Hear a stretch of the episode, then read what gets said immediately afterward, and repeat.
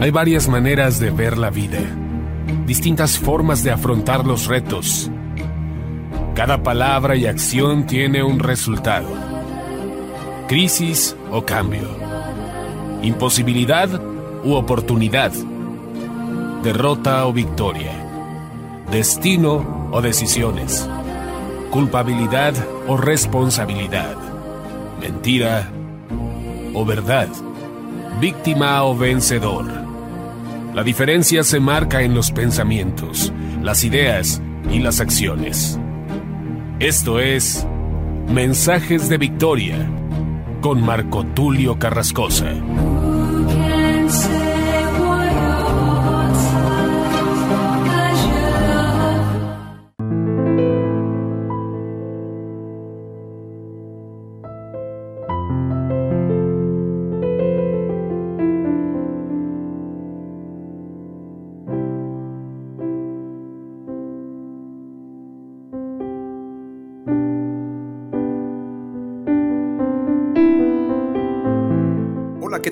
Amados hermanos y amigos? Qué gusto saludarles nuevamente a través de la radio, a través de internet. Hoy les estoy compartiendo el episodio número 6 de la serie El poder y la dimensión de lo profético.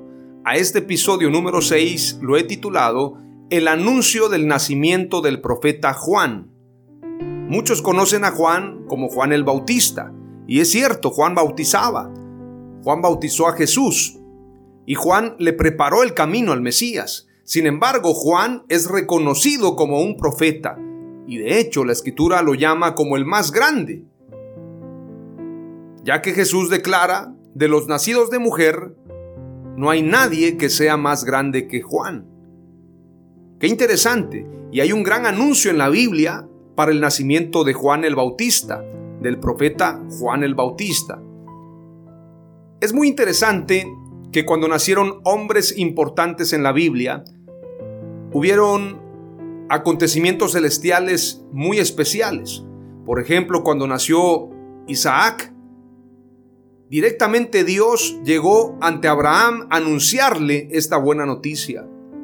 Cuando Ana, la madre del profeta Samuel, tuvo también un encuentro con el ángel del Señor, la escritura dice que Ana estaba derramándose en llanto, clamando a Dios por tener un hijo, el cual lo ofrecería para Dios. Y Dios directamente envía a su ángel y le anuncia a Ana el nacimiento del profeta Samuel.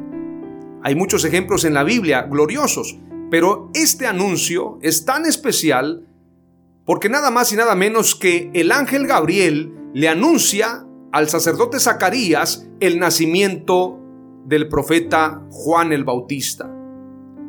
Quiero que vayamos a lo que dice la escritura en Lucas capítulo 1, versículo 5 en adelante.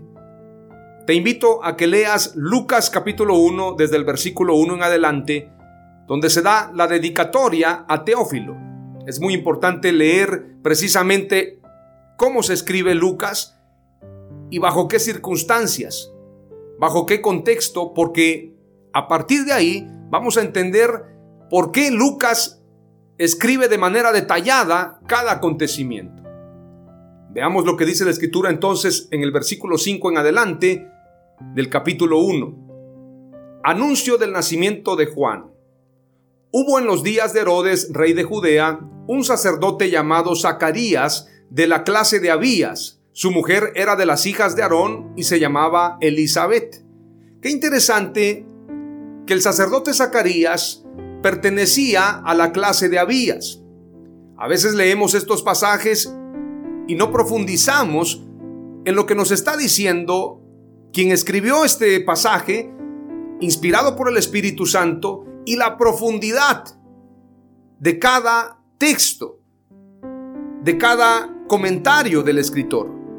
De hecho, como les comentaba en series anteriores, las genealogías son interesantísimas. Tienen un propósito de ser en la Biblia, porque se tiene que cumplir la escritura en base a lo que está profetizado. Toda la Biblia tiene un enfoque mesiánico. Toda la Biblia, todos los profetas, los salmos, toda la escritura nos anuncia la llegada del Mesías. y por esto vienen las genealogías. En esta ocasión vamos a leer también quién es Abías. Abías es el nombre de varias personas que aparecen en el Antiguo Testamento. El nombre significa en hebreo, mi padre es el Señor o Dios es mi padre. Es interesante que Abías es un sacerdote descendiente de Aarón que fue cabeza de una de las casas paternas de Israel en tiempos de David. Este rey distribuyó el sacerdocio en 24 divisiones.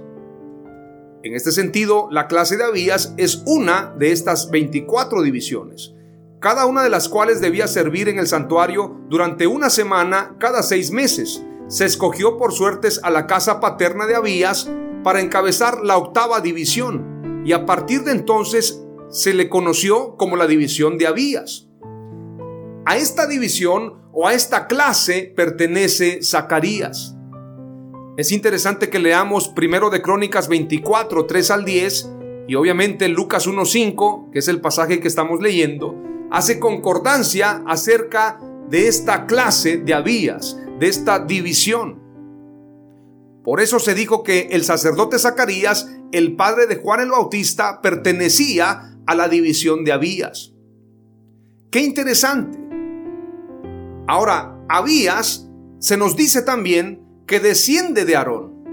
¿Y quién fue Aarón? Es interesante decirlo porque si no conocemos este contexto, de dónde proviene Juan el Bautista, no vamos a entender la profundidad de la genealogía de Juan el Bautista, la profundidad del ADN profético en la vida de Juan el Bautista. Juan el Bautista era un hombre de carácter, era un hombre que no solamente ejemplificaba a Elías el profeta, es decir, era el prototipo de Elías, sino que además era un hombre aguerrido, un hombre que hablaba con fuerza, un hombre que predicaba con denuedo. ¿A qué se debe esto? No solamente se debe al Espíritu Santo, obviamente, sino a una predestinación de Dios a través de esta genealogía. Y Juan el Bautista desciende del profeta Aarón. Para muchos, Aarón es un sacerdote, pero la escritura lo llama también profeta. Es decir, Juan el Bautista descendía de sacerdotes y profetas. Esto es muy interesante mencionarlo. Éxodo 7, versículo 1 en adelante dice, Jehová dijo a Moisés, mira, yo te he constituido Dios para Faraón, y tu hermano Aarón será tu profeta. Tú dirás todas las cosas que yo te mande, y Aarón tu hermano hablará a Faraón para que deje ir de su tierra a los hijos de Israel. Entonces Aarón era un profeta. Juan el Bautista, que es hijo de Zacarías, desciende del profeta Aarón. Desciende de la clase de Abías. Esto es muy importante destacarlo. Esto es muy importante localizarlo y tenerlo en el mapa para comprender precisamente el llamado de Juan el Bautista. Ahora, si nos vamos más adelante, y es muy importante también tener presente cómo se le anuncia a Zacarías que Juan el Bautista nacería. Es un anuncio muy especial. Vamos a leer lo que dice la escritura en el versículo 6 en adelante dice, acerca precisamente de Zacarías y Elizabeth. Ambos eran justos delante de Dios y andaban irreprensibles en todos los mandamientos y ordenanzas del Señor. De pocas personas se dice esto. Pero qué interesante que de Zacarías y de Elizabeth se dice que eran irreprensibles. Es decir, eran santos, eran apartados para Dios no eran dignos de reprensión, eran irreprensibles en todos los mandamientos y ordenanzas del Señor. Qué interesante esto. Pero dice la escritura en el versículo 7, pero no tenían hijo porque Elizabeth era estéril y ambos eran ya de edad avanzada. Algo así como Ana. Ana no podía tener hijo, tampoco Elizabeth, dice la escritura, era estéril, tampoco Sara podía tener hijo. Qué interesante que las mujeres que procrearon o más bien que concibieron a estos hijos profetas, eran estériles. Qué interesante también que las mujeres que fueron escogidas para esto también tenían un contacto con profetas y con sacerdotes. Esto es muy interesante, guardar estos datos, porque Juan el Bautista viene preparándole el camino al Mesías. Y entonces venía precisamente de un linaje de santidad. Dice la escritura, vamos a leerlo nuevamente en el versículo 7, pero no tenían hijo porque Elizabeth era estéril. Desde ahí hay un milagro. Y ambos eran ya de edad avanzada, algo así como Abraham y Sara. Versículo 8. Aconteció que ejerciendo Zacarías el sacerdocio delante de Dios, según el orden de su clase, es decir, tenía que llevar un protocolo para poder hacer este ejercicio como sacerdote de Dios, y este protocolo era según su clase. Conforme a la costumbre del sacerdocio, le tocó en suerte ofrecer el incienso, entrando en el santuario del Señor. Y toda la multitud del pueblo estaba afuera orando a la hora del incienso. Y se le apareció un ángel del Señor puesto en pie a la derecha del altar del incienso. Qué interesante que se le aparece un ángel cuando él va a presentar el incienso. Y le dice, versículo 12, el ángel se aparece a la derecha del altar del incienso y entonces la reacción de Zacarías es bastante humana, no por ser un sacerdote y un sacerdote santo, para él era común esto. Versículo 12 dice, y se turbó Zacarías al verle y le sobrecogió temor. Es decir, Zacarías se puso muy temeroso. Zacarías se espantó al ver al ángel, para hablarlo en palabras coloquiales. Y Zacarías, al estar sobrecogido por el temor, estaba turbado, estaba confundido. Imagínese usted tener un encuentro con un ángel. A la edad de Zacarías, que ya era de edad avanzada, encontrarse con un ángel yo creo que no fue algo sencillo, algo fácil de digerirse. Con esto no quiero decir que tener un encuentro con un ángel sea para que tú te espantes porque la escritura dice que Dios manda a sus ángeles para que nos guarden en nuestros caminos. Pero en el caso de Zacarías, por alguna razón tuvo un temor tan grande que se turbó. Entonces el ángel le dijo a Zacarías, no temas porque tu oración ha sido oída y tu mujer Elizabeth te dará a luz un hijo y llamará su nombre Juan. Qué importante encontrar en este contexto que Zacarías estaba orando a Dios. Es decir, el nacimiento de Juan es precedido por la oración de Zacarías. Zacarías estaba clamando a Dios por un hijo, al igual que Elizabeth. Y por esto la escritura dice, no temas porque tu oración ha sido oída y tu mujer Elizabeth te dará a luz un hijo y llamará su nombre Juan. Juan tiene muchos significados, uno de ellos es fuerte. Y en otra versión el nombre Juan significa Dios perdona. Qué interesante entonces que a través de la oración de Zacarías se da este acontecimiento glorioso. Tu oración ha sido oída, no temas, y tu mujer Elizabeth te dará a luz un hijo y llamará su nombre Juan. Y tendrás gozo y alegría, y muchos se regocijarán de su nacimiento. Es decir, le anuncia gozo. Seguramente Zacarías había enfrentado tristeza, había enfrentado momentos de dolor, momentos de cierta turbación, momentos también de ansiedad, ¿por qué no decirlo? Y Zacarías, cuando recibe este anuncio, el ángel no solamente le dice, no temas, tu oración ha sido contestada, ha sido oída, sino que también tendrás gozo y alegría y muchos se regocijarán de su nacimiento. Aquí viene algo muy importante en el versículo 15. Porque será grande delante de Dios, no beberá vino ni sidra, y será lleno del Espíritu Santo aún desde el vientre de su madre. Esto es poderoso. El profeta Juan el Bautista sería apartado para Dios, no bebería vino ni sidra, y además sería lleno del Espíritu Santo aún desde el vientre de su madre. Esto es una señal poderosa. Esto es algo muy poderoso. Nos habla precisamente del más grande profeta en la escritura.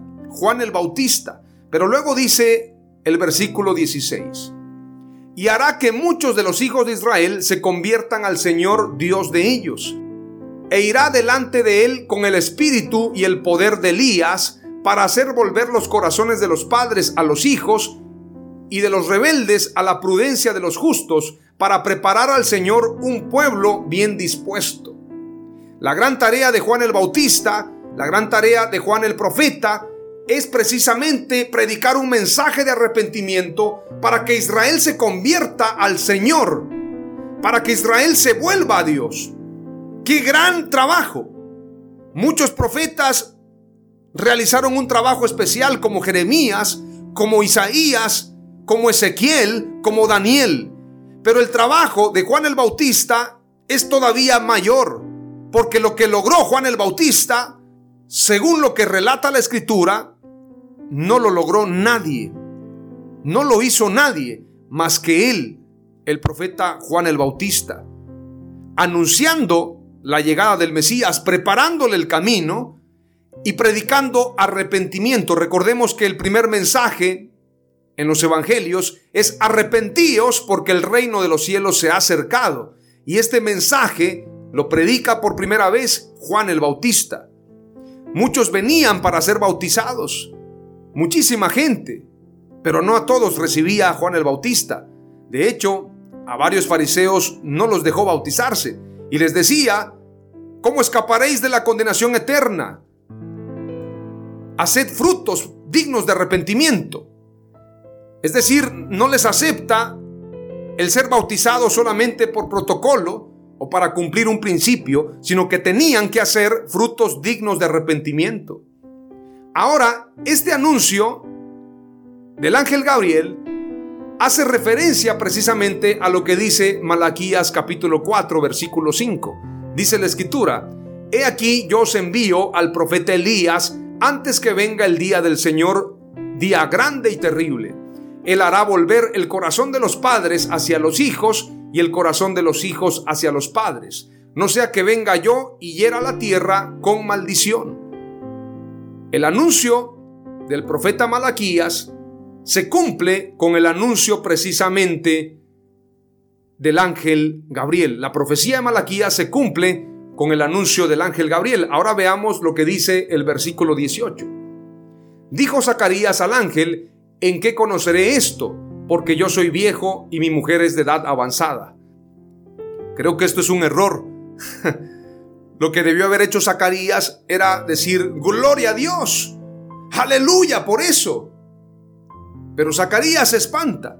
A veces nos espantamos con las palabras proféticas de Dios para nosotros. ¿En qué conoceré esto? Es decir, hay un poquito de duda en él. Porque yo soy viejo y mi mujer es de edad avanzada. Esto se considera, esto es sinónimo de incredulidad. Sara solamente se rió y por haberse reído, Dios la reprendió. ¿Por qué te burlas, Sara? Es una reprensión, le hace la pregunta. Por cuanto te has burlado, tu hijo se llamará Isaac, que significa risa. Cuando Dios nos da una palabra profética, una bendición, debemos tomarla, no cuestionarnos. Señor, pero será para mí. Pero ¿cómo sabré que es para mí? Si yo soy limitado de recursos, si yo no vengo de una gran familia, si toda la gente dice que mi familia no es de buen nombre, bueno, qué sé yo, tantas excusas. Zacarías dijo, porque yo soy viejo y mi mujer es de edad avanzada. Versículo 19. Respondiendo el ángel le dijo, yo soy Gabriel, que estoy delante de Dios y he sido enviado a hablarte y darte estas buenas nuevas, estas buenas noticias. Y ahora quedarás mudo y no podrás hablar hasta el día en que esto se haga, por cuanto no creíste mis palabras, las cuales se cumplirán a su tiempo. Las palabras de Dios se cumplen, las creas o no las creas. Pero si tú las crees, eres partícipe de la bendición. Pero si tú eres incrédulo, es cuando vienen las reprensiones o bien las llamadas de atención de Dios para ti. Por esto, yo te quiero decir que no es bueno cuestionar a Dios. Cuando Dios declara algo, no lo cuestiones. Él sabe cómo lo hará. pero no lo cuestiones. Zacarías le cuestiona al ángel y esto le trae consecuencias, se queda mudo. Versículo 21. Y el pueblo estaba esperando a Zacarías y se extrañaba de que él se demorase en el santuario. A lo mejor pensaban, ¿y si el sacerdote murió? ¿Qué pasó? Estaban preocupados, se extrañaba de que él se demorase en el santuario. Pero cuando salió, no les podía hablar y comprendieron que había visto visión en el santuario. Él les hablaba por señas y permaneció mudo. Imagínense al sacerdote Zacarías hablando por señas, diciéndoles que había visto algo. Yo me imagino que los ojos de Zacarías estaban muy abiertos y él hacía señas mostrándoles que un ángel se le había aparecido y entonces ellos entendieron que había visto visión en el santuario. Él les hablaba por señas y permaneció mudo. Versículo 23. Y cumplidos los días de su ministerio, se fue a su casa. Después de aquellos días concibió su mujer Elizabeth y se recluyó en casa por cinco meses diciendo, Así ha hecho conmigo el Señor en los días en que se dignó quitar mi afrenta entre los hombres. En aquella época y aún en la actualidad, hay muchas mujeres que cuando no tienen hijo, cuando tienen su esposo y no logran tener un hijo, les es motivo de afrenta, les es motivo de tristeza y mucho más en el tiempo antiguo. Entonces Elizabeth honra a Dios diciendo, en los días del Señor, el Señor ha hecho conmigo algo tan poderoso que me ha hecho digna de quitarme la afrenta de entre los hombres. Afrenta es insulto, afrenta es humillación. Dios le quita la humillación a Elizabeth a causa de la oración. Dios quitará la humillación de tu vida a causa de la oración. La gente que te ha querido humillar, la gente que dice que no eres nadie, la gente que dice que no lo vas a lograr, se van a quedar callados porque Dios hará grandes milagros, grandes prodigios a causa de tu oración. Juan el Bautista desciende de un linaje escogido para la profecía, de un linaje escogido para volver el corazón de Israel hacia Dios.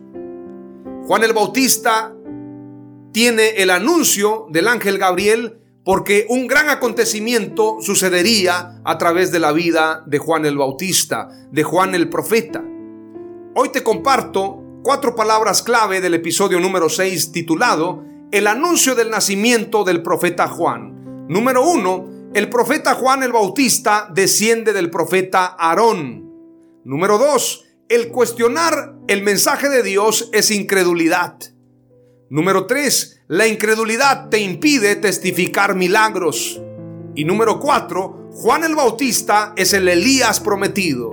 En el nombre de Jesús, amén. Aleluya.